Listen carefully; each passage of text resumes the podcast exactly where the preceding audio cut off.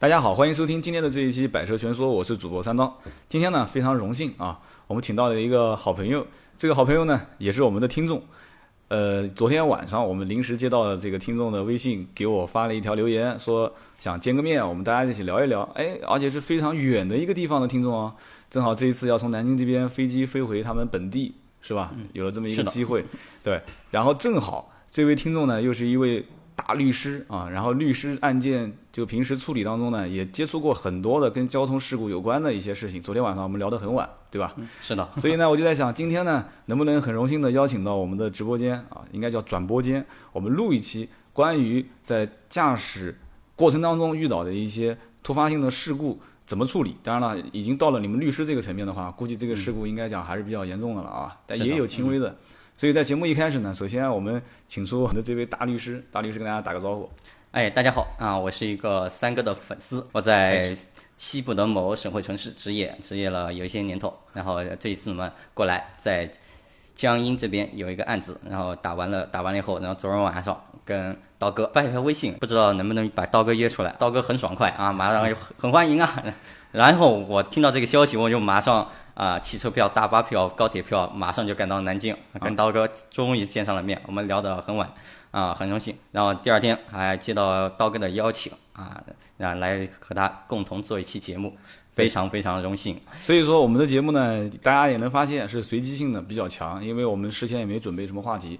我的意思呢，就把我们昨天晚上聊的一些你曾经经历过的案件，包括我曾经经历过的身边的一些这种交通事故的。我认为有的是合理的，有的是不合理的一些事情，我们在节目当中聊一聊，这样大家都会有一个设身处地的一些想法，也给大家算是普及一些知识吧。今天这一期应该真的算是普及了，对吧？好的，好的，我有些事情正好啊，我从律师的角度和大家分析一下，和大家交流一下，行，也许会有不同的视角。对啊，我们今天呢就 直接就切入这个主题，就我们两人来聊天。然后在节目开始之前呢，一样的可以打个小广告啊，我们非常欢迎各个行业的一些听友。到我们的节目当中来，大家做客，我们去聊一聊。当然了，我们更欢迎的是跟汽车相关的。你比方说，有很多人提出的一些，比方说医院里面，包括一些法医，哎，对对，包括还有像。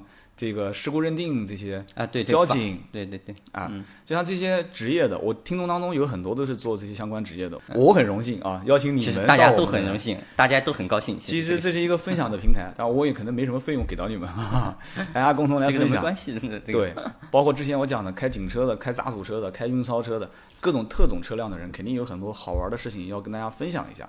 所以今天你算是开创了一个先河啊，很荣幸，很荣幸。听友当中的第一位，然后也是算。就是这种职业算是特殊的职业了啊！哎，对，特殊职业也是对，就是独立的职业。嗯，所以今天呢，我们就开始聊一聊这个汽车的就相关的事故。当然了，呃，这里面可能分两种，一个就是上次我讲的车碰车。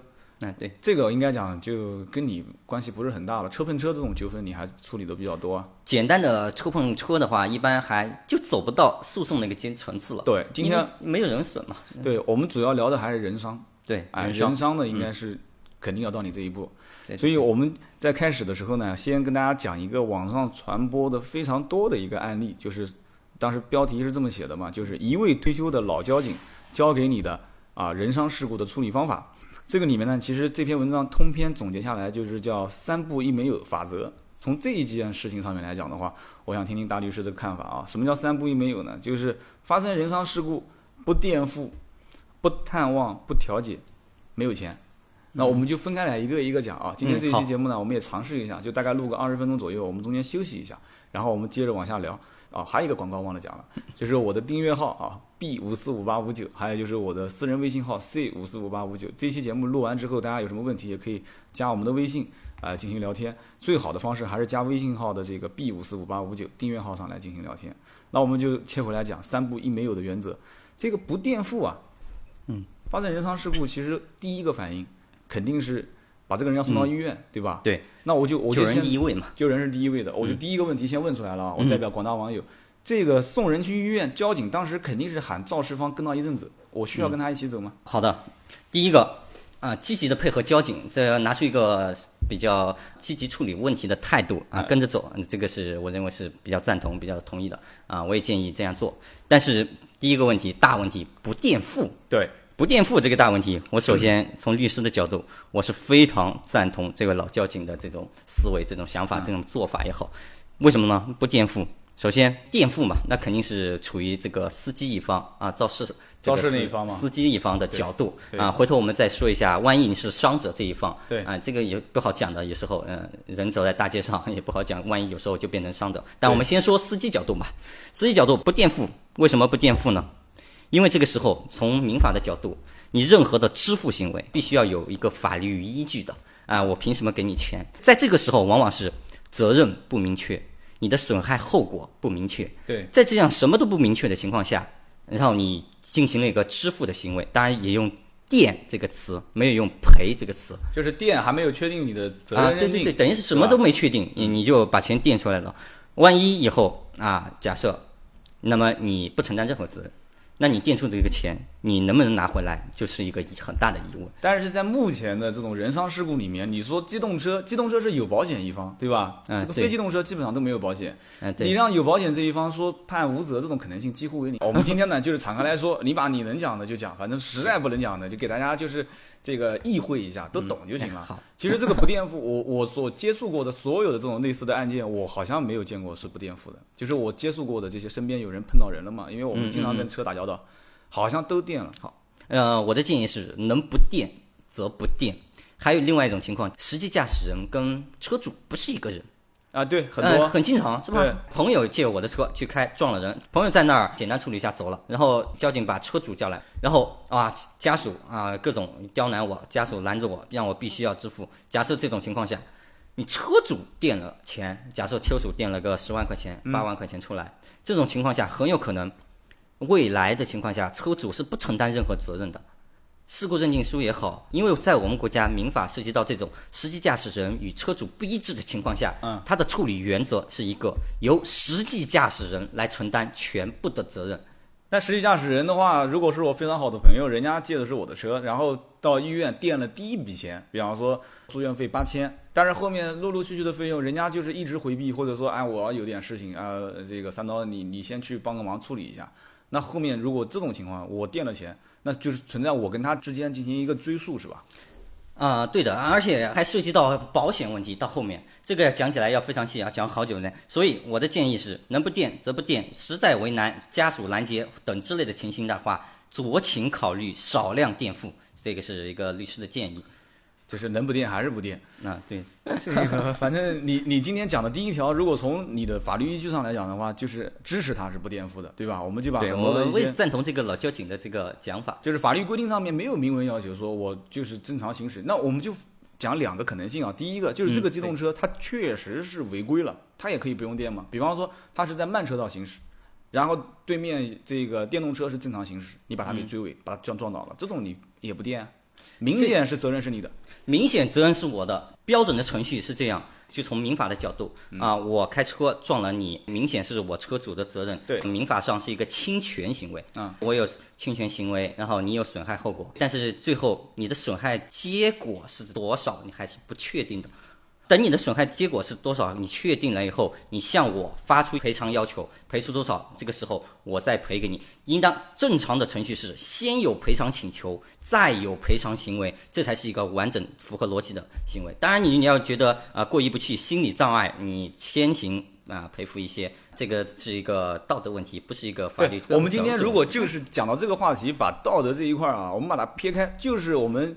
桥归桥，路归路，就完全按照法律规定来走。你也哪怕去法院告我也没问题。如果就是这样子谈的话，那就是说前期我不垫钱，哪怕我知道我这个事情我全责，嗯，我不垫钱，你最终把伤情全部都就是比方说医院的这些费用全部结清了，你来告我，然后法院判我赔多少钱，我赔多少钱，这是可以的。其实这才是标准的正常的程序。那么这是一种，就是我比方说在慢车道行驶，我碰到了交通事故了，那我是全责嘛？这种类型。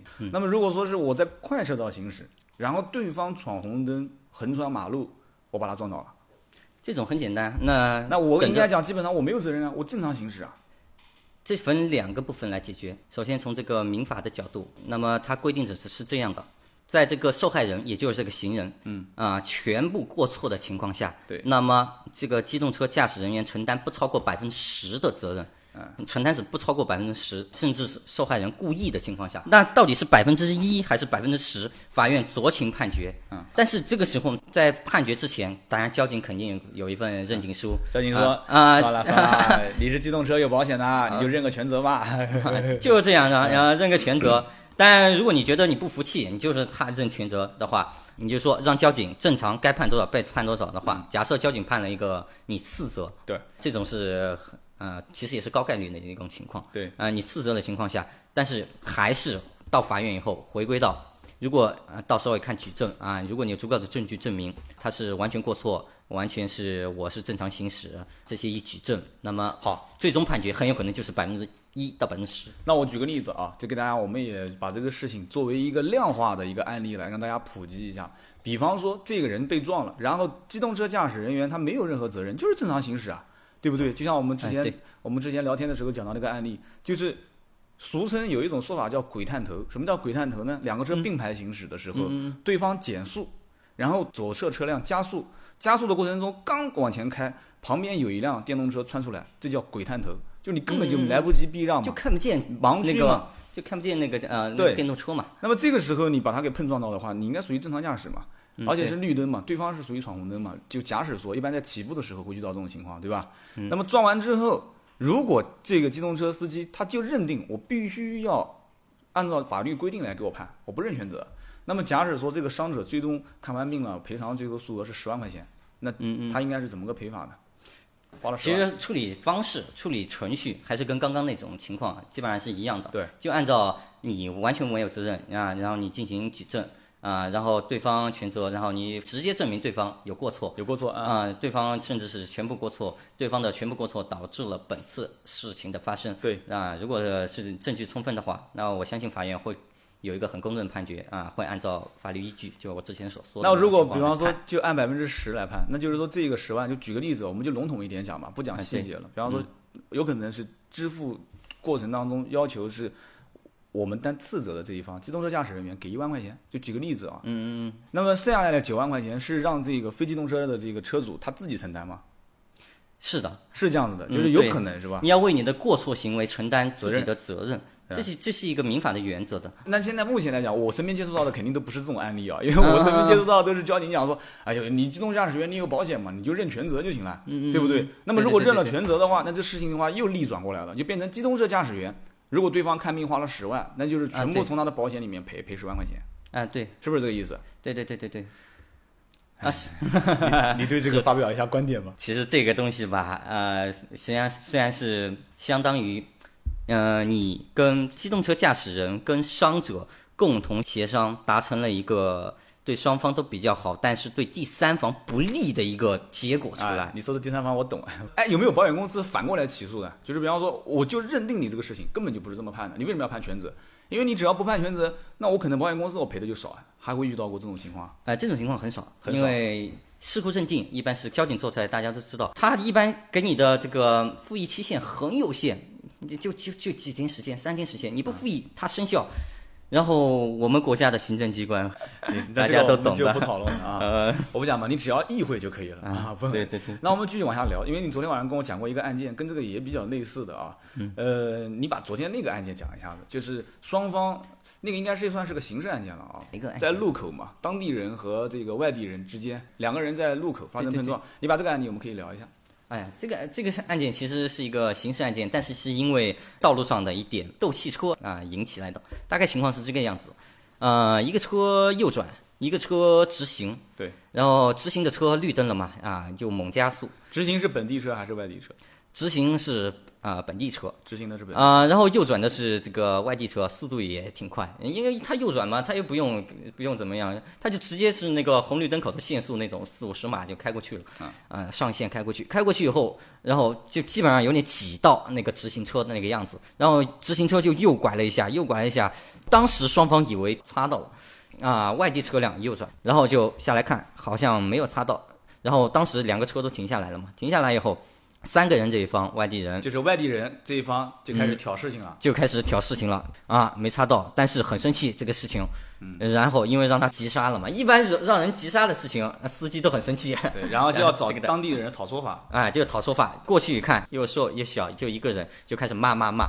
那个本地人不敢出来啊，就是三个外地人想去干倒那一个当地人，啊，对啊，那个当地人不敢出来，就躲在里面打电话。打电话嗯。打电话叫人，打电话叫人，叫的也快，估计就是周围的人，分分钟，然后七八个 啊，对对，大概七八个人，都是当地人。还嗯、对，都是当地人，还带着一些家伙。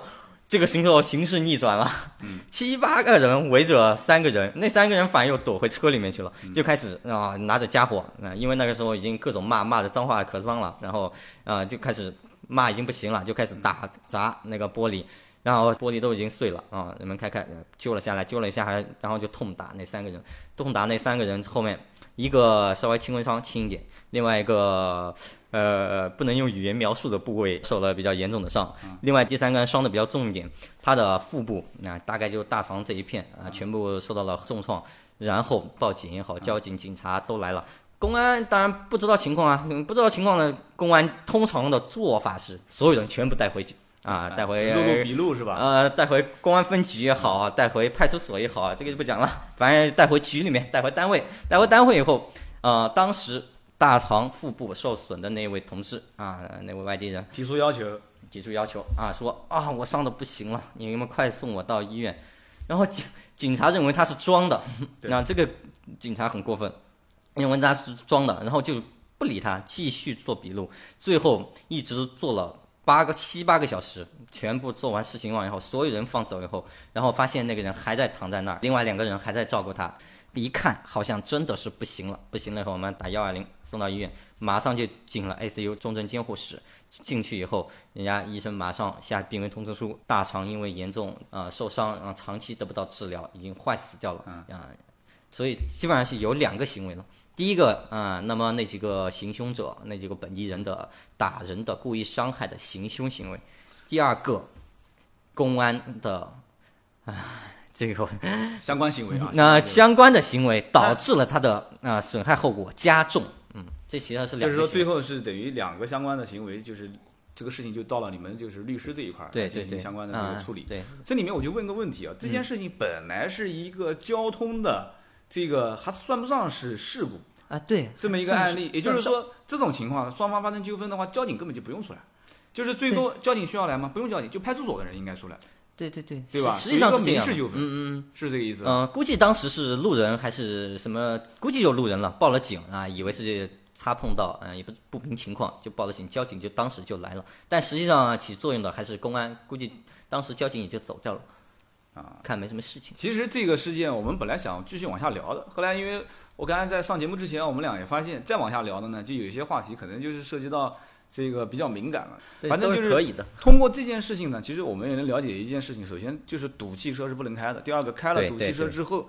如果真的要是发生事故的话，其实处理的原则，车碰车是最简单的，你说是不是？对，车碰车通常都走不到法院的，对在公交警那儿就解决掉了。对，但是人碰车的这个案例相对会比较复杂。一开始我刚刚我们讲了叫三不一没有的原则，我们只讲了一点。对，那我们这样子对，我们休息一会儿，休息一会儿之后呢，我们再讲一个案例。这个案例呢，我们就会用一些这个叫什么？昨天你跟我聊的那个《西游记》的什么呃唐僧、沙和尚、猪八戒，我们用这种点意思的哎，我们用这种化名的形式，我们来还原一个真实的，应该是叫人伤事故的案件，是吧？对对对，一个简单的流程，一个简单流程对，让大家普及一下，这几就是相个关唐僧啊，哎来说一下。唐用唐僧来说一下，啊对对对，挺好挺好。那我们这样子休息几分钟，我们稍后回来。好的，我们刚刚休息了一会儿啊，我们接着往下聊。第二个话题呢，其实就是我们刚刚讲的三不一没有的原则到底合不合理，就是这个原则能不能站得住脚。大家以后处理相关的人伤事故，那当然大家都没有人伤事故，那是最好。就是如果遇到了，我们不怕这个事情啊，遇到事不怕事。那么第一个原则我们讲的就是不垫付。那么从你律师角度来讲的话，是嗯完全赞成的。对，我是完全赞同。但是从我的角度来看，我从业汽车销售这么多年，我发现不垫付的难度太大了。他能教我们一些方法，就是怎么不垫钱。呃，首先，呃，当然人家用暴力的方法，你可能有点没办法。对啊但人家是通情达理的人的话，我觉得还是可以好好跟人家说。你就说现在什么都不明确，第一责任不明确，第二，那么你现在损失结果是多少不明确，那么在在这两点不明确的情况下，那么我赔你多少都是不合适的。这样，你先安心的养伤，你养伤出来以后，那么做鉴定，鉴定出来，你把你的损失找个律师，把你的损失清单做出来，什么费什么费多少钱，什么费什么费多少钱，我律师会帮你算出一个最大权益的费用出来。我跟你讲，我听不到你讲那么多话。那个时候我已经开始过来要抱着你的腿了，然 后我不管啊，你今天就要给我把钱给垫了，因为我们遇到过这个事情嘛。这个这个案例我们回头放到后面讲，就是确实是这样子的。你到了医院，你根本你肇事方你没有办法跟他讲话。嗯嗯。你说我们等到后面啊相关的处理责任认定，那不听你讲完呢，垫钱，呃，这个后面会有相关的垫钱，然后会有相关的垫钱，你赶紧去给我把住院费给交了，然后医院也会催你啊。好，那我这个就分开呃两个方面来讲。首先，第一方第一种就是你说的那种情况，假设我去就去了医院，然后就被家属架着抱着大腿，或者拦着门不让我回来。对啊，你肯定回不去啊！你不垫钱就不准走，肯定的啊！就就这样跟你讲，对吧？那么两种态度，假设呃你觉得心里面上过意不去啊，那你觉得多少垫一点，或者把身上的钱全掏出来？不，你是律师啊，你不能那么感性啊。那你没办法呀，你也没办法，你啊，这种这种没办法。假如你是这种心态的话，你可以垫一点。假设你就硬着头皮，你就不想垫，那我怎么办？打电话报警，你就说有人限制你的人身自由，有人限制我人身自由，哎，这个可以。但是我问你啊，如果真正这个片区民警过来了，我跟民警来说法，我说按照现在目前这种情况，我问过我律师朋友了，我可以有权不垫付，我现在人要走，他限制我人身自由，民警是站在这一方让你走吗？看这个民警的态度，首先啊，他是懂点法律，他他知道没有任何人有限制别人自由的权利。嗯，人身自由。你凭什么限制我？警察都没有那么容易限制别人的自由，你何况你普通老百姓，凭什么限制别人自由？我现在就要走，我也不是肇事逃逸，我我也不是逃逸啊，我积极来配合处理啊。啊，法律上我就是说得过去，我就是要走，谁要限制我的人身自由，那我取证。啊，我我以后我就有涉嫌限制他人自由的一些罪名，我还可以反过来告你，我反过来告你呢。嗯，你你来吧，你厉害，你厉害。如果假如你是这种硬脾气的话，你可完全没问题的。好，我懂了。那么那么还有一种，你刚才讲警察会有各种不同的态度，那还有什么态度呢？就是和稀泥。呃，对对对对对对对，是不是啊？呃，这个我又换一个角度，假设我们是家属，我们的家人，对，啊，确实应该换个被撞了，对，啊，那么这种情况下，那我们是。啊，用那种方法就是啊，拦住他或者找人不让他走，必须垫钱这种方法，嗯，其实还是有效果的。特别是在车主跟实际驾驶人不一致的情况下，车主来了以后拦车主。那如果来的不是车主呢？我说这车也不是我的，我今天就是临时开出来出去转转，不小心碰到你了。那肯定两个人都来，实际驾驶人当然也拦啊，你更要拦了呀，实际驾驶人。唉，所以今天讲的第一个话题，正好顺道把这个话题引到了第二个问题点，就是不探望。你觉得不探望，就是哪怕事故当时发生之后，我都不愿意去医院。这种情况下，你觉得可不可取呢？或者说，就去了医院了以后，第二次再打电话喊我去付这个第二轮的住院费用，续交押金，嗯，我不去了。这种你觉得，或者说去看一看，拎个果篮塞个红包给这个患者，嗯说这个是不好意思啊，因为我们曾经遇到过这种事情嘛。我包个红包，也是想表个态，就是。给你一千块钱，就是说，哎呀，反正你好好养伤，我们一切都会按照保险公司的现有条款去处理的。然后我发现，如果不送红包倒还好，凡是送了钱给对方的，对方到最后开出来的条件，感觉都是蛮离谱的，一般都很离谱的。那我就想问你了，就是探望还是不探望？这个你从你的这个角度来看呢？呃，首先。先说我这个想法，首先探望或者不探望没有法律规定的，一定要规定谁一定要去探望或者不探望。嗯，呃，那么就从人情角度讲，人情角度上我是赞同去探望的。啊，但是如果你考虑到会被人家限制人身自由的情况下的话，啊，你担心有这种风险的话，那么你还算了吧。还是算了吧，就是你的意思就是说你也。当然，你如果如果你垫了已经垫了钱的话，啊，也不用担心。呃，未来人家再拦你这种事情的话啊，我还是出于人道去看望看望人家。因为中国人讲去看望人家，你不好空手去的啊。对对对，你买点东西去，我觉得这个无伤大雅。那啊，对，塞不塞钱呢？塞不塞钱？那其实回归到垫不垫付的问题。这个这个钱不不不，这个钱跟垫付没有关系啊。我讲的这个是额外的，比方说去看望他，再给个五百一千的，就是表示讨个好嘛，就是。因为讨个好态度了嘛？对，因为讨个好态度，因为我代表一部分机动车的这种想法，就是车主啊，机动车车主总是想，我只要用心去对你，你肯定会反过来。配合我去处理这个问题的。但是我们实际发现，就是身边很多的这种案例是，我很用心的想配合你去处理，因为我不怕，我有保险嘛，啊对，我也给了你一个五百一千的这种，就是想给你，就是表示我这个人很诚心。但是最后结果都是感觉不好啊，啊对，结果是哇，就是让我赔偿就是十万八万，我说你为什么要提出这种要求呢？问问那个伤者。伤者讲说，我这个一个月工资是一万五，他油漆工啊，刷墙的，他说一个月工资一万五。我说为什么？你怎么算出来一万五？他说我一天最多一天能干多少钱？好比说一天能干一千，那我一个月就能拿三万。啊，这是后面一个误工费的计算问题，我们后面再讲。对，我们也听说过嘛，就是提供你的纳税证明，或者是你要提供不了，那就是最低的当地的保障是吧？当地的呃最低的工资额度。当当地平当地职工的月平均工资大概这样一个算法。按这个来算，对，嗯包括营养费他自己列个营养费，然后包括陪护费用他自己列个，比方说我老婆也没上班，我老婆一个月拿多少钱？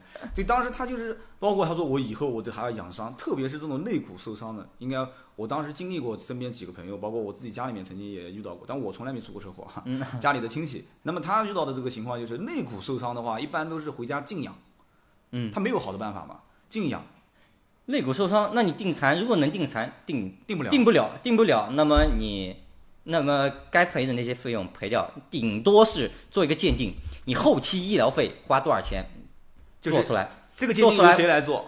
这个鉴定现在目前是由我国的司法鉴定中心，由司法厅也好，司法局也好，司法厅一般司法厅认定的司法鉴定机构来做出来。那这个已经是到了你们就是上了法庭的这个地这一步了。你不上法庭需要啊，不上法庭也可以做，你不然你没有个标准啊，赔多少呢？好，那我再问你，谁去做呢？是我肇事方去做，还是你受害的这个骑电动车的这一方去做呢？嗯，做啊，被鉴定的那个人肯定是受伤的那个人。至于说这个鉴定费谁交的问题，对啊啊，一般上，呃，从法律上，那么谁主张谁举谁举主张权利，谁进行举证的角度，那么是由这个来进行垫付伤者来垫付。那这个不就是又走入另外一个误区了吗？我本身是想让你多赔钱，结果我还没拿到钱，我又去垫钱去做鉴定费用。呃，如果人家不赔你，你没办法，你只能这样做啊。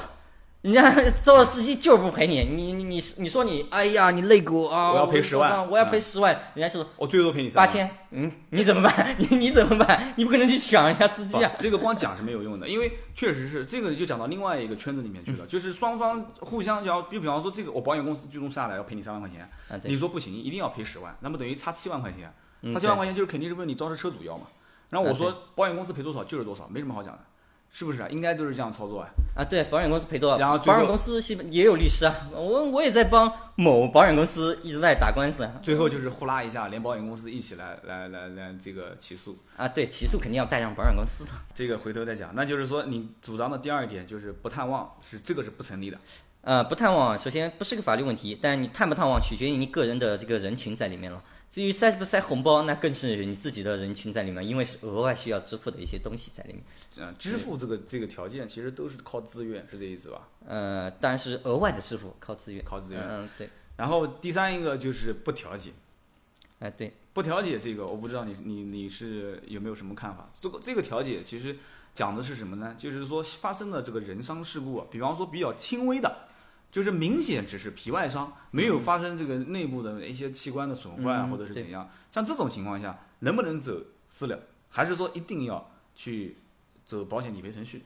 嗯，好的，我我的建议，这个不调解这块，我也同样赞同老交警的这个做法，不调解啊就是不调解。啊，对，因为通常司机他不知道像什么人身损害赔偿司法解释啊，嗯每一项费用该赔多少啊，他不知道大概的，他没有谱系，啊，对啊他他不知道赔多少合适。有时候人家呃，人家伤者说，哎呀，感觉伤者伤的比较严重，人家伤者要个六万块钱，你感觉啊伤那么重，人家才要六万块钱，哎呀，好像挺合适，然后你就你就同意了，对你要你啊就类似于这种啊对这这情况很多啊。嗯但实际上这个时候你会把这个保险公司搞得很难办。为什么呢？保险公司一看啊，他这个情况其实就是，比如胫腓骨骨折，连实际伤残都达不到，连实际伤残都达不到，如果算上各种费用的话，顶多能赔两万块钱。你现在跟人家调解赔六万块钱，那我们保险公司定损是定人损定了只是两万块钱，那这四万块钱怎么办？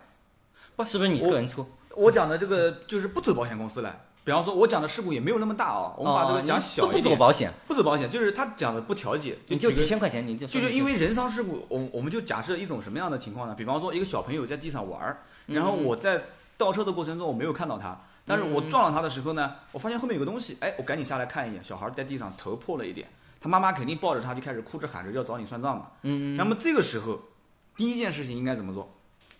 报警。第一件事情报警嘛，因因为在我们国家这个道交法有人伤的情况下，必须报警，必须报警，对吧？对。好，第一件事情是报警，报完警之后，第二件事情需不需要打电话给保险公司？第二件事情，当然你如果你坚持啊不报保险的话，那么你你认为这个钱你自己一个人私自掏钱出来付啊都 OK 的话，你可以不不报保险。好，那我们就把不报保险这个情况拿出来讲啊，嗯我们就问这个妈妈说，哎，目前这个状况我们看是皮外伤。应该没什么问题，他妈妈结果也同意了，说我看应该没什么问题。那这样子吧，谈赔钱。嗯。然后他说赔两千。举个例子啊。嗯。那我觉得两千块钱也合理啊，我就愿意给他两千块钱。那我们下面一步应该怎么做？怎么怎么能规避掉之后的风险？就是万一他哪一天又抱着过来找我的车牌，然后找到我说我家儿子这个脑震荡了，怎么规避掉后面的风险？哎，好的，这个我要重点说一下怎么写这个调解协议的问题。达成了协议啊，赔两千块钱，对。啊，决定要了这个事情。啊。啊，你也同意啊，去花钱消灾嘛。对，我不想麻烦啊保保险公司，然后又是去麻烦去了。那么就写调解书，这个时候，对，那么调解书啊，哪年哪月哪日，在哪哪哪啊发生了什么事情，就是事实部分写清楚。事实部分就是车牌号多少多少号的车辆在什么地点，对对对，撞了谁谁谁身份证号之女谁谁谁。谁谁谁身份证号也要写上去，织女啊，对？对对，啊，然后你这这个用词你可以写的暧昧一点，你不要写撞了谁谁谁，轻碰了谁谁谁，轻碰啊啊，对对对，就是关键字啊，轻碰啊，然后轻碰了谁谁谁谁，然后经过双方什么什么调解达成如下协议，经双方调解达成如下协议。啊这这几个词反而又比较灵活了啊，经双方协商啊达成如下协议，通常这样写啊。第一点，一啊嗯，那么由肇事向由肇事方司机谁谁谁啊写清楚，呃赔偿谁谁谁子女多少多少多少元啊，这个写清楚。然后第二点，小小姑娘她妈妈啊，谁谁谁。呃了结谁谁谁了结了这个事情，放弃这几个字非常重要，啊，放弃。弃对呃这个这个这个司机的一切民事追偿权利啊，这几个字写清楚以后，只要这个协议这样一签，基基本上这个事情就了了，不用再担心他以后再拿着他女女儿的这个事情来就是找你。最后一句是叫放弃对，是吗？就这个司机是吧？还是对这辆车牌啊？对对对，是对这个司机还是对这个车牌？哦，这个两个都要写清楚。万一是实际驾驶人不一样的情况下，但是司机一定要写车牌啊，考酌情考虑，但也要把它写上去啊。不写，那你忘记了，那也没关系。放弃关对叉叉叉就是司机（括弧车牌呃的民事诉讼请求，全部民事诉讼请求。）啊。那这个那这个话讲回来，你这个我们今天传播出去之后，又给了很多很多的这个非机动车的人听到了，他以后就不签了，他以后就不签了。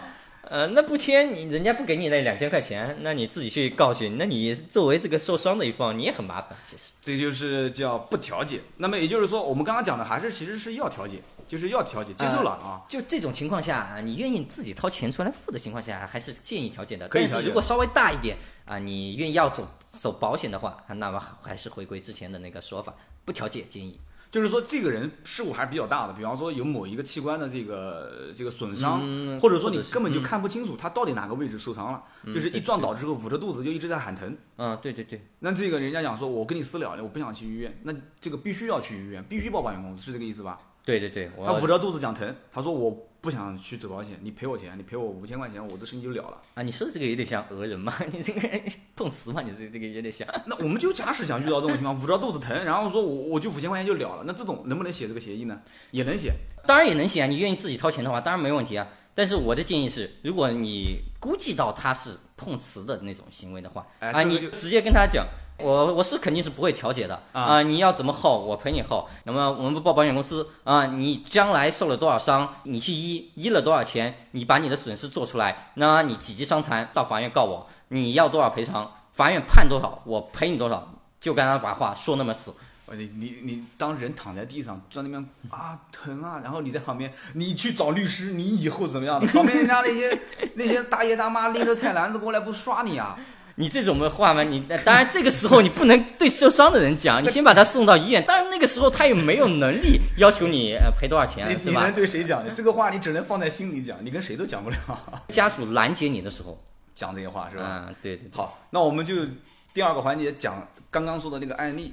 就是那个唐僧啊师徒几个人的这个案例。啊，那是一个简单的处理流程。哎，要不我们先起个头吧，大概讲一下。假设唐僧开了一辆宝马，借来的宝马，跟一个单位东海龙工有限公司借过来一辆宝马，借来个辆宝马啊，然后就把猪八戒给撞了。那么这个猪八戒受伤了，啊，住院，住院了以后，假设没有什么非法律的这些因素存在，比如说什么拦截呀、控制你人身自由啊这些，就正常的走。啊，猪八戒受伤了，然后他就去住院，住院以后他就自己因为有私房钱嘛。他就自己花钱治好了，治好了以后，现在出院了。出院了以后，那么怎么解决解决问题？啊，就我们就大概讲一下这种的流程。这个是应该算是非常完美的一个这种就是走人伤事故的一个流程了。因为你刚刚讲的这个唐僧把人撞了，把猪八戒给撞了，猪八戒自己到医院，关键这个猪八戒真的是练他师傅的感情了，就根本就没他根本就没让他师傅垫钱啊，就自己把病给看了。把自己病看完之后康复了回去了，然后开始处理下一步流程，是这个意思吧？是的，实际上有好多时候你要求人家垫钱，人家就不垫，你还真没有什么办法，只能自己垫。嗯，你只能自己垫，因为你的家属、你的亲人躺在那儿，人家医院说。不付钱就不住院，人家就铁了心就坐在那儿，你拦吧，你就拦着你你家人，你的受伤的人熬得住，还是我熬得住啊？好，那我们继续往下讲，然后完了之后就是猪八戒出院了，然后接下来应该是怎么处理相关的流程？假设猪八猪八戒出，呃，是因为腰椎，比如说两节椎体，那么粉碎性骨折，粉碎性骨折这种情况下撞了腰嘛？啊，OK，去，那么猪八戒首先他现在需要第一。确定自己的伤情，因为交通事故嘛，实际上是一个侵权纠纷，是一个侵权。侵权有四个要件：侵权行为、损害后果啊，侵权行为与损害后果之间的一个因果关系。因果关系。嗯，对。最后还有一个过错，四个因素。啊，过错，那么交警的事故认定书肯定是出来了。假设就是啊，唐僧全责，全责，唐僧全责，你这个猪八戒就路边没什么责任，过错有了。那么侵权行为，侵权行为就是你开车撞人的行为嘛？啊，损害，然后这个因果关系，我的受伤是因为你的撞人行为导致的，这个法律问题简单的一句一带过就是了。OK，现在最重要的是确定损害后果。那么我现在要求唐僧赔偿，赔多少钱合适呢？对啊，猪八戒讲说，虽然你是我师傅，但是我现在就是觉得我受伤了，我一个月工资，我开公司的，我一个月能挣四万块钱，我现在我住了一个半月，我跟你要十万。好，那就开始第一个最大的一项，我们先一项一项来。嗯，最大的一项伤残赔偿金。对，伤残赔偿金怎么计算呢？在我们国家伤残赔偿金，它有人损解释解释里面说的很清楚，它是根据当地啊，一般一个省有一个标准。哦，呃，像我所在地是呃两万多，具体多少不说了。就是你 说的那个脊椎骨两节骨折是吧？呃，我我说的是，它只参照标准是两万多，它是不是它是这样？实际伤残是四万多。南京的话，我估计是五万不到，是这个标准。各地的十级伤残，它是参照啊你所在地啊城镇居民上年度人均可支配收入。每年啊是这个数字，就是那个统计局的那个统计局那个非常不准的数字，对对对对对，是的，呃两万多，然后他是如果你死亡的话，那假设猪八戒被撞的死亡的话，那么赔二十年，就两万多赔于二十。假设南京是具体数字我记不住了，大概是就算两万五吧。哎，这个伤者如果死亡的话。为什么是二十年呢？这个人如果很年轻，才十八九岁的话，也是二十年。这个人如果是七十岁，也是二十年吗？哎，这个，嗯，一步一步来。先说这个很年轻的情况下，对，你很年轻的情况下，都是一律计算二十年。呃，是这个司法解释，他认为这个啊人的这个工作时间，或者是这个人有价值的这个时间，嗯，就是二十年，就只赔二十年最合适。二十年，嗯，没有道理的，他就规定二十年，二十年是比较合适的。二十年，反正法律就这么规定的吧。二十年，然后二十年，然后七十岁他是怎么计算的呢？从六十岁开始往上，每每大一岁减一年，那就是说七十岁只能赔十年。七十岁只能赔十年，就是说两万五乘以十。那要是八十岁的话，不就等于不赔了吗？八十岁嘛，那八十岁呢？从七五开始，所有都是五年。一律赔五年，就是七十五七五七六七七七八七九呃七六开始，七六七八七六七七七八七九八十。那重新理一下啊，重新理一下，十八岁以上，就是如果万一要是到六十到六十岁封顶二十年，还二十年。对，然后六十岁以上，你的年龄每增加一岁，减少一年赔偿数额啊。然后从七十五岁开始算起，只赔五年。对，比如你说六十一岁，那就十九年，就是就啊两万五乘以十九，很好算的。啊，这个是比较大的一笔。呃，这个是死亡的情况啊，一级伤残跟死亡差不多，一级伤残它也跟死了差不多，其实真实的情况，什么植物人呀，啊、这种伤得很重的这种情况下？那那我就假设一种极端的情况啊，比方说老爷子撞了之后没有去世，躺在那边，重症一直要抢救，这个花费的费用明显是大于后期的这个赔偿费用的。但是你没有办法，他只要还有一口气，你必须救他，必须在那边继续给他进行治疗。这个费用再高，保险公司是不是都承担？嗯这保险公司上限嘛，假设你就你你的三者险就几十万嘛比，方说五十万，啊，对，你就就五十万，假如这个七七呃一百万，啊，这个老爷子，啊这些光医疗费用就一百万，对，那保保险公司那肯定是交强险还是得赔十万，然后那你这个这个五十万，那六十万以后的这些费用，你当然只能自己承担了呀，还是就是说得赔啊，这些是属于医疗费用啊，就是这个属于是医疗费用，医疗费用跟这个人的年龄大小是没有没有关系的。对，这个啊。我说的这个还在是这个最比较大的一笔，通常情况下比较大的一笔啊伤残赔偿金。啊。猪八戒我之前说过了，假设就是两节腰椎啊粉碎性骨折啊，定了一个九级伤残嗯九级，伤残先说十级伤残吧。那行啊，实际伤残它是这样算的：城镇居民人均可支配收入上年度年啊、那么两万五，它乘以二十都要乘以二十，先乘一个，那二十就是死亡的那个嘛，对。是吧？两万五乘二十五十万。五十万，啊，然后再乘以一个伤残系数，假如你是十级伤残，乘以零点一，那么五十万乘以零点一五万。五万块钱，嗯。啊，十级伤残。假如说你是九级伤残，乘以零点二，啊，那就是十万块钱。嗯，所以每增加一级伤残加五万，每增加一级伤残加五万啊，啊，大概是这个样子。听懂你的意思了。然后继续往下呢，就是人的受伤的这一块儿已经判定好了。OK，伤伤残等呃，当然这个伤残等级需要鉴定啊，之前呃是要司法鉴定中心之前说过了，不再赘述啊。嗯好，下一个比较大的费用就是医疗费呃，去看病用药的这啊，些钱，住院的钱，对嗯，，啊，医疗费医疗费基本上就是你花费多少啊，凭正式发票、正式单据报多少就是了。但是我要提个问题，这个里面所有的用药是不是一定要是医保用药？如果用的是一些进口药呢？因为药和药之间它也有区别。啊，对对对，是这样的。原则上不使用进口的这个药物，但这个保险公司肯定会提出来。假设我们是这个被告这一方啊，我们也可以提出来，在同等药物作用的情况下，如果你选择了较好的进口的药物，或者使用进口的这种残疾器具，特别是残疾器具那些进口的那些很昂贵的，对，那补颗牙齿这种都很昂贵的，它通常只能支持一个同样价格的国产的这样的一个费用。我就反过来讲了啊，比方说猪八戒自己在医院里面自己看病，他心想反正对方全责嘛，老百姓肯定都是这么想的嘛，对方全责，那我用的一定要是最好的药，然后我一定要找最好的医生，结果呼啦一下费用全部上来了，那最后判定的这个钱，保险公司能报吗？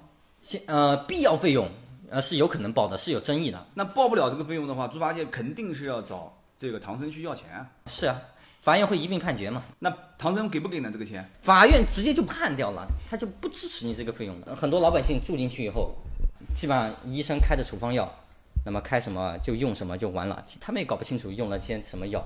但是你要这个猪八戒自己私自去开额外的药。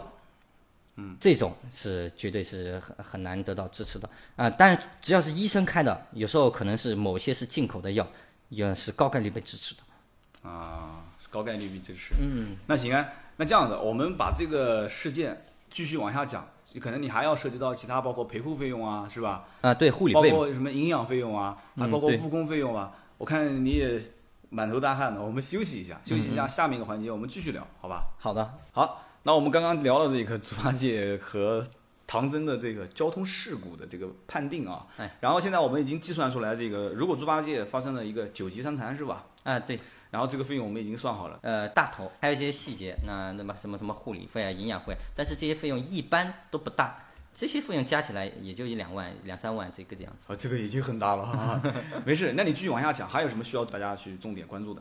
我建议大家，如果是猪八戒这一方的话，因为每一项费用的计算，计算好以后，不是你计算完了，人家就赔你这个费用的，你还要收取证据的。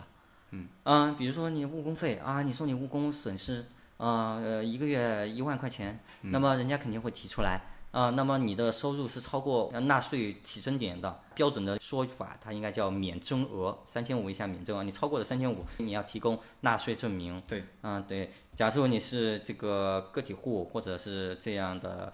不是稳定拿工资的人的这样的收入的话啊，那么你要拿出你的最近三年的平均收入的这个流水也好，证明也好，那么计算出你个你个大概的收入水平来进行赔偿。这些证据的收集都是有技巧的。这些东西的收集是谁来？建议请律师。嗯，一般人不懂的话很难搞得定。那就是说，这个人伤事故到最后，这个人出院，就猪八戒出院之后。如果不介入律师，双方正常谈，比方说，呃，我说，哎，猪八戒，你把发票给我，我唐僧啊，嗯，对，发票给我，然后我交给保险公司，就像车损、定损一样，啊，对对对，我交给保险公司，保险公司判多少钱，我赔多少钱，这样子，我到目前来看，好像没有一个双方能达成这种协议的，好像都不同意啊，明显不同意啊，因为保险公司他如果你不请律师的话，他很容易坑你的。因为保险公司他懂啊，什么什么该赔多少钱，什么时候该多赔多少钱。就比方说猪八戒最后交了一个八万块钱的发票给我住院的费用，对吧？然后我拿给保险公司，保险公司最后报多少钱也不确定，而且保险公司最后判下来只能给你赔五万，而且这五万块钱还含了你的误工费啊、营养费啊、护理费啊这些，是吧？好多时候就是这个样子的，是不是要等到保险公司最终把定的价格出来之后，等于猪八戒再反过来起诉我，是不是这样的？我的建议是不要等保险公司，你直接把你的费用计算出来以后，直接上法院起诉。呃，肇事者、保险公司两个人一起告，然后到法庭以后，然后法院进行判决就完了。那就是说，我们身边很多的，就是我们同行业的人啊，他们遇到交通事故确实是这么处理的，就是直接跟对方讲说，没关系的，你现在让我垫钱，我垫没问题啊。然后我垫完钱，其实这跟我们之前讲的那个不垫付又不一样了啊。就是我们假使讲说，我垫没问题，我垫，但是垫完的每一笔钱，发票我拿走。这个是合理的啊，啊，这个可以的。我我垫完发票我拿走，完了之后你正常出院了以后，然后对方讲说我要你赔十万，我说对不起，你这样子你起诉我，嗯，我现在赔多少钱不是你说了算，也不是我说了算，你起诉我是不是？对，然后对方开始把这些相关的证据收集好了，给到那这个时候就必须要请律师了，是不是这意思？对，建议请请律师啊，那就等于是猪八戒跟唐僧这个案例，就不要猪八戒跟唐僧了，就是每一个当事人双方的案例，只要是人伤，基本上都是走律师这个流程上法院判。我建议是上法院，因为上法院你会得到一个公正的判决，因为很多费用啊多少合适啊，保险公司他肯定，因为我我们也在带保险公司，很多公。就赔你一点点，像什么伤残赔偿金，明明就构成伤残等级了，当事人不知道要去做伤残等级鉴定啊，嗯，这就少了好多万，就是光这个一项费用。我跟你讲，你这件事情就让我回想起了今年的应该是四五月份的时候，我们的同事遇到的一个案件，这个跟大家也可以分享一下。我等会儿还可以分享一个我亲身经历的事情啊，就是当时我们的一个员工开了一辆车，是准备下午。这是台二手车啊，这是一台二手车。下午准备过户，就直接过到我们公司名下。当时在行驶的过程当中，是一个红绿灯左转弯的这个路口，是一个 T 字路口。嗯嗯。T 字路口，到路头了嘛，左转。这个时候他左转弯，他是第一辆车，然后他拐过来的时候，正好是一个视觉的死角，然后对面逆行了一辆逆行啊，嗯，电动车，然后两车相撞。他当时撞的时候，他打了一把方向，侧让了一下。嗯。侧让一下也很危险，车子已经基本上开到慢车道上去了。嗯然后慢车道的上面几辆车子，那个应该讲司机算是手脚比较灵活的，就避让开了。嗯。避让开了还算好，他没有撞到慢车道上的行人。如果当时他要是如果那辆车把慢车道的电动车撞的话，那就是他是事故就撞了两个人了。嗯。所以他当时是把逆向行驶的那个电动车给撞倒了。嗯。等于是头对头。嗯。当时这个人还能站得起来，他是一个清洁工嘛。他可以站得起来，但是站得起来之后，他就发现就肚子疼，肚子疼，然后两个人就去医院了。当时我也是看过这个类似的文章嘛，就是所谓的不垫付、不看望、不调解，没有钱嘛。但是。我们那时候穿的都是奥迪的制服，就是像四个环都挂在胸上的。你跟人讲我没有钱，人家要看看你说哦你没有钱，你是开奥迪车的吗？我说不是的，我们是奥迪里面的员工。哦，奥迪的员工啊，那很有钱啊。所以说这个没有钱，有的时候 神逻辑，对吧？就是这种没有钱，你怎么去解释没有钱？我觉得刚刚第四条为什么我没有提到没有钱？就是目前来讲，你既然是开着车，你跟人谈没有钱，我觉得就是他非机动车自然就会形成一个大家想保护他的这种弱势的感觉。好像感觉开车的都有钱，实际上是是是，你听过交警也是这个心态。对你听过那个笑话吧？就是有几个亿的贷款在银行，开了一辆奔驰的人，随时想自杀的，然后开着车子羡慕那个开电动车的，啊，然后那个段子在朋友圈分享过一段时间嘛，我也分享过嘛。开电动车的家里面有个十万块钱存款嘛，对对对吧？然后开那个十来万的大众车子的，羡慕那个开奔驰的，啊，开电动车的羡慕那个开大众的，然后开奔驰的羡慕那个开电动车的。所以说就是讲有钱没钱，现在如果判定就是你开了车子你就有钱了，骑电动车的就没有钱。这个我觉得本身这种判定方法也不是很准。所以当时我的那个同事。他去了医院之后，他当时也是，我从他的表情和家人的这种态度上来看的话，我估计这件事情不会太好办，因为对方认定就是你先垫钱，回头我们再商量，回头我们再说。那么这个回头再说就很困难了，我就知道这件事情估计到最后是可能要走法院的程序要去判。嗯，所以当时我就跟他讲了，我说你回头你还是该看望看望。但是因为我之前遇到过类似的事情，我塞过红包，就是跟司机讲说，哎，你到最后反正就是大家都好说好讲。嗯，但是发现最后人家还是狮子大开口。这件事情后来的处理，对后来的处理是什么样的一个情况呢？就是拖了很长很长时间，大概拖了两个多月的时间。最后他从医院出院之后，我们这边判定这件事情应该是整个一起下来的话，应该不会超过两万块钱。嗯，但是你知道对方开口是要多少吗？开口要多少？十二万。哦。他们的理由是什么？为什么要什么费用？什么费用加起来十二万呢？对，当时我们也是问他，到底为什么是判十二万？当时他就讲了，第一个，他不是清洁工嘛，嗯，但是他清洁工的工资收入还是可以的啊。我跟你讲，今天先普及一下，不要认为这个清洁工阿姨这个收入很低，其实不是。我们开一下眼界，他可能不知道，他可能是很辛苦，确实很辛苦，但是他们当时给到那个标准应该是。六千多还是五千多这个标准，但是我们也讲得很清楚，没关系，你说你拿一万都可以，你把你的纳税证明拿出来给我。对对对。但是他们当时讲说他们是属于是像什么合同工还是什么形式，就是拿不出这个东西。那拿不出的话，我当时我们也有就是相关的像你这样律师朋友也聊过天，我们也知道你拿不出来，那么就按照当地的这个平均工资标准是吧？对。当然就是这这是第一项嘛。那么误工费这一块，他的老婆也是从事一个相关的，就是拿不到这种正规的这个工资的这种一种职业，打了好几份工。他说我每一份工的收入是多少，也是定了一个很高的标准。然后完了之后说我现在一共误工这么多天，然后他估计身边也有懂这个方面的人，最后就是算护理费嘛，其实是护理费，相当于老婆护理老公。对，然后营养费，然后他后期说我回家上不了班，我还要误工，然后我回不了上不了班之后，我还要休养，我这些费用都要算在里面。最后你讲的最重点的那个，他认为这个是应该可以定伤残。后来最后我们讲说定伤残，我们也不懂，我们关键是不了解这个什么伤残等级鉴定这一块儿啊。对，所以当时就是讲说，你如果开口要这么多，我肯定没有的。两万块钱之内，保险公司如果赔的话，我额外贴个几千块钱，那没有问题。当时是他还准备额外再贴点钱给他，但是最后这个案子很有意思，就是他最后从法院起诉到最后判定，真的给他赔了十二万七，真的赔了这么多，而且赔了这么多钱之后，我们那个就是开车子碰到人的这个同事。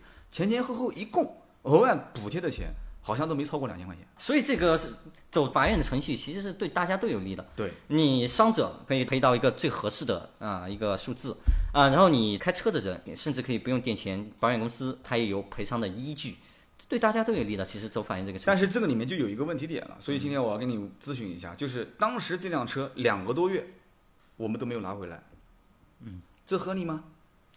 两个月是被交警扣了吧？对，对啊，我没拿回来，这合理吗？我觉得是不合理的。呃，现在我我们国家这个交警部门现在的法律的角度来看，他是没有资格扣车的。对，那如果他要是扣车，那我们看相关的文章上面也是这么讲的嘛。如果交警扣车，最多好像只能扣你一天还是两天，那么这个时候我我可以申请把我的车拿回来，因为我我没有肇事逃逸嘛。对，你没有权利扣我的车。昨天我们俩也聊过这个问题，聊过呀，没没有没权利扣你车。那就是说我能顺利的把车拿回来吗？我想请问你了。你如果他不高兴的话，你很难。你不高兴，你法律规定我就是要拿车啊，为什么你不让我拿呢？你给我一个理由呢？啊，你昨天不是跟我讲，如果说我强制要求拿这个车，你没有相关的法律规定，你必须要扣我的车。一种情况嘛，他有。对，然后昨天讲过。对，然后你昨天不是讲了吗？这个应该能讲吧？他呃，这个可以讲，我觉得应该可以讲。对。他一般是这样操作，他以一个理由来扣你的车，这个理由是。你这个车啊，涉嫌啊，呃，你涉嫌开这个报废车辆，你涉嫌开这个不合格车辆。因为你如果你开始是报废车辆、不合格车辆的话，那么这个定性是有是又是不一样的结果的啊。因为我们国家管制这个报废车辆或者不合格车辆上上路，定性由谁来定？交警大交警部队就是部门来定，还是谁来定？当然，交警部门来定啊。交警部门来定，交警自己就是来扣我车的人，他来给我定这个车子合格不合格，那他不是又是裁判员又是运动员吗？他是委托鉴定，啊，委托鉴定。但是这个委托大家都懂的，都是打哦，我说刚刚说的定性是呃鉴定结果出来以后它定性是那个定性的意思。实际上做这个合格不合格是要需要委托鉴定的。好，那就是说我如果去找交警，我说我现在要用这个车，你没有权利扣我的车，我得把车拿回来。嗯，那么交警按道理讲是没有理由拿扣我的车子的对。我的事故人现在在医院躺着，我也去垫过钱了。嗯，然后现在你也判我了什么？比方说全责，我也认了。对。那么我现在把车开走，你没有理由不让我开。但是如果你要想不让我开走，你可以这样讲是吧？就交警会这么讲，就是说呃有可能会是这样找这种理由就是啊来扣你的车，啊，就是说我认定你这个车辆有可能是报废车辆，啊或者是是不合格的车辆上路车。辆上路。嗯，那我现在这是一种违法行为啊，其实。那现在我要有一段时间去认定它，啊，对对吧？认定你是不是违法了？是不是违法？啊那这个时间长短是多久？一个月，一个月，那就是他可以再扣我一个月。差不多一个月。嗯，嗯那讲了半天，我还是拿不出我的车啊啊！然后我再跟你讲一件事情，就是后来，但，如果再又再超过一个月，那也是也是。那再超过一个月，我要去拿车，我说一个月到了吧？那你现在你查出来有没有问题？他说没有问题，好，没有问题，我今天要拿车，他能不能再不给我？他当然没有理由了。那我就如果我就肯定拿出来了，你也不一定拿出来，如果他很生气的话我，不高兴的话，我又不一定拿出来，我为什么不一定拿出来？你再找个理由给我听听看呢？我你现在你已经审查这个车辆都符合条件了他正常的还你车，那当然好啊。啊啊，如果他有一些其他因素干扰，就不给你车，你怎么办吧？我们再聊聊这方面的话题。哎，好，当然了，这个节目当中的一些听友，如果有是 苏锡常、南京这一边啊、关系比较好的这个律师啊，就是就是这方面有从业经验的，我们也可以来聊聊这哎，方面。都都可以聊聊这，其实闲扯嘛。我觉得我们，你知道，我们如果说不了解这里面什么行政复议啊，什么东西，我们都不了解的情况下，你知道我们是怎么认为的？我们是认为扣我这个车辆的原因是为了让这件事情，就是这件有人不是住院了吗？让这件事情最后能得以解决，是嗯限制我机动车这一方那对能配合他去做这个事情。我们当时很多的车主都是这么认为的，啊，对，所以我们觉得说，那他逼你借钱嘛，其实就是。对，就就这句话我没说出来嘛，你你说出了我们的心声嘛，就是逼你给钱嘛，对吧？？逼你借钱嘛。那现在就是说我如果车子拿出来了，那等于就是说我想往哪里跑往哪里跑嘛，你反正你想让找我，你最后你就直接起诉我就行了，是这意思吧？啊，是嘛？那么。我们讲的那就涉及到另外一个小话题了，就是嗯车子在，比方说交警大队扣完之后的这个院子里面停放，停放了一个多月，这个费用我应不应该给？这个费用实际上他会跟找你要的，他不可能问给你承担的。在交警大队，如果他这个费用主动来找你要的话，嗯，当然他停在他的交警大队里面还好，或者他的停车场，呃，肯定是指定的停车场嘛，不可能是交警大队里面。指定的停车场，那么产生的这个费用报了过来，人家肯定是那个停车场报来交警大队，然后交警大队摆到你面前，啊、是这个样子。因为网络上的人都是这么讲的，说如果交警当时不放车，你可以在当交警那一栋楼的办公楼里面找一个叫行政科去进行复议，这个可行吗？这句话这可行啊，啊也可但行，是效果再说。哈，效果再说，我懂了。然后呢，说如果拿到这个验车报告之后，这个我问啊，拿到验车报告，这个交警是当时就能提供给你吗？比方说我要拿验车报告去到停车场拿车，然后他说这个停车场可以一分钱都不给，直接把车开走。但是目前我看没有一个人不给钱的，而且这个费用还不便宜。嗯，是的，交警不会给你承担的。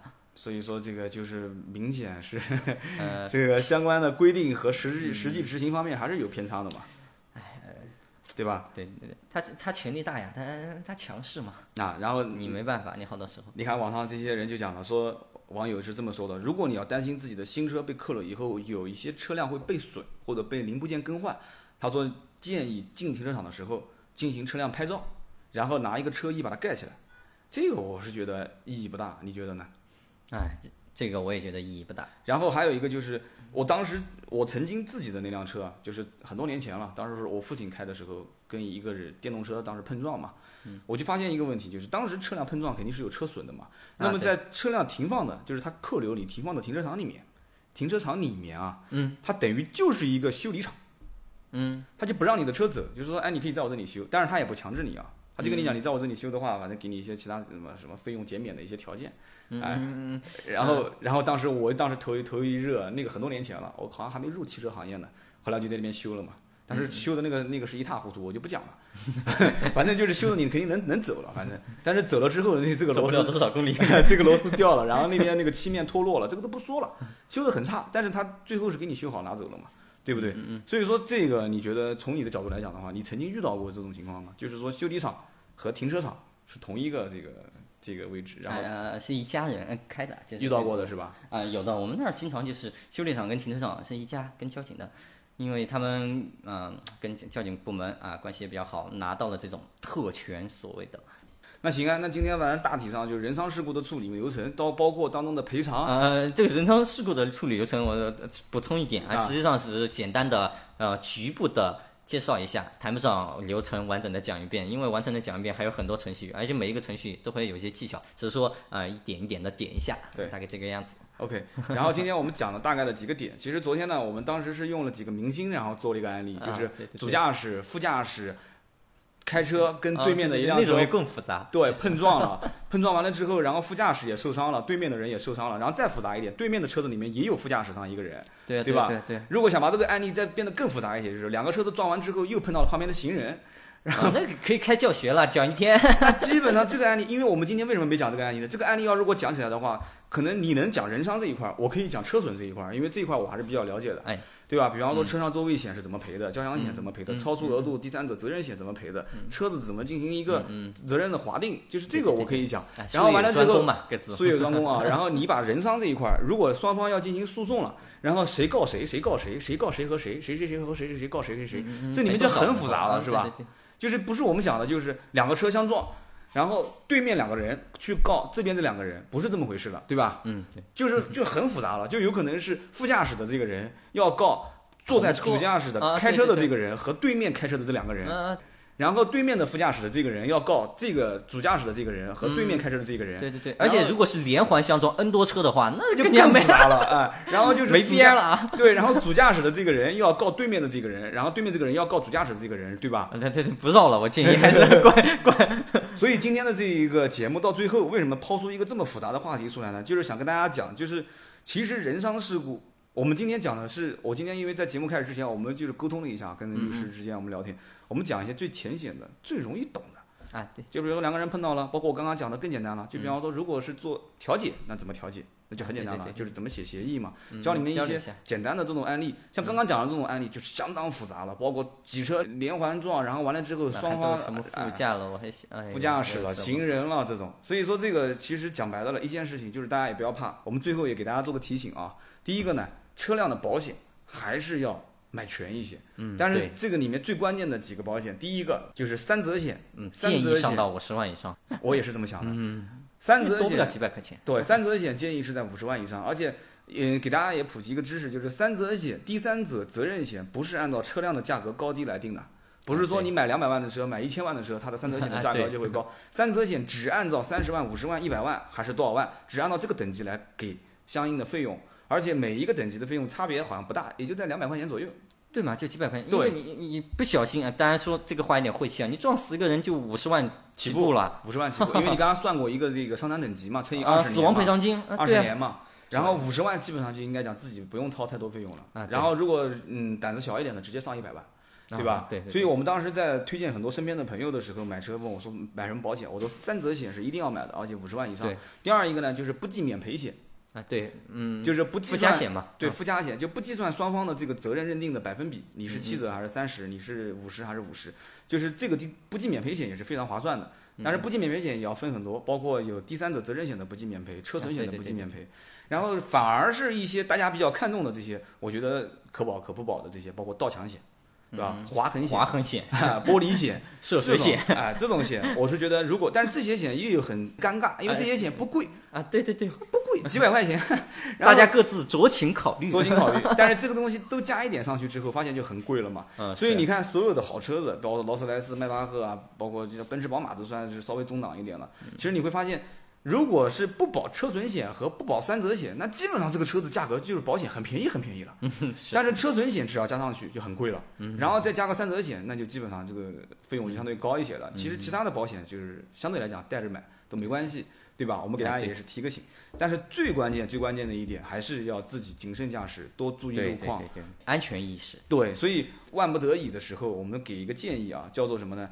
两句话，第一个呢是叫做让速不让道，只减速不打方向。嗯就是即使我哪怕撞到前面这辆车，嗯，大家一定要记住啊，即使撞到前面这辆车，很简单，就正常走车损就行了，不要舍不得你的车子，对对对吧？车子买来就是修的，偶尔才能上路开开嘛。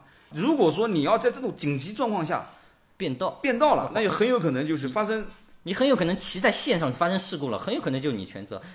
这不是叫很有可能就百分之百你全责了吗？对，特别骑在线上这种，因为你发生变道的时候，变道发生任何事故，肯定是你变道主责嘛，或者是全责。而且最关键的是，如果你要是发生变道的时候，旁边是非机动车，啊，那你就很很危险了，是不是？对对对是不是这个概念？所以今天给大家第一个建议呢，就是让速不让道；第二个呢，就是远离行人和非机动车。如果看到行人跟非机动车，离远一点，因为目前来讲的话，保护机动车驾驶员的，就是说这是一个法律的倾向，也是交警部门、行政部门的倾向。对免责的这种可能性是非常小的，基本上就是你，甚至于本来今天我们还想分享一个案例，因为时间比较久了嘛，我们就不多聊了。就是什么呢？就是哪怕你的车子停在停车位上，对，别人骑这刀哥的个电动车，别人骑着个电动车冲着你的这个车子上面去撞了，倒地之后捂着肚子说：“哎呀，我疼，我要去看病。”这种情况下，我人都不在车子上面，那需不需要赔偿？这个我们后期有时间再聊。对好吧，我们留一个悬念，大家感兴趣也可以加最后的这个小广告啊，微信号订阅是 B 五四五八五九，然后私人微信号是 C 五四五八五九，我们交流一下，我们可以来聊一聊这个话题，我们在微信上进行沟通。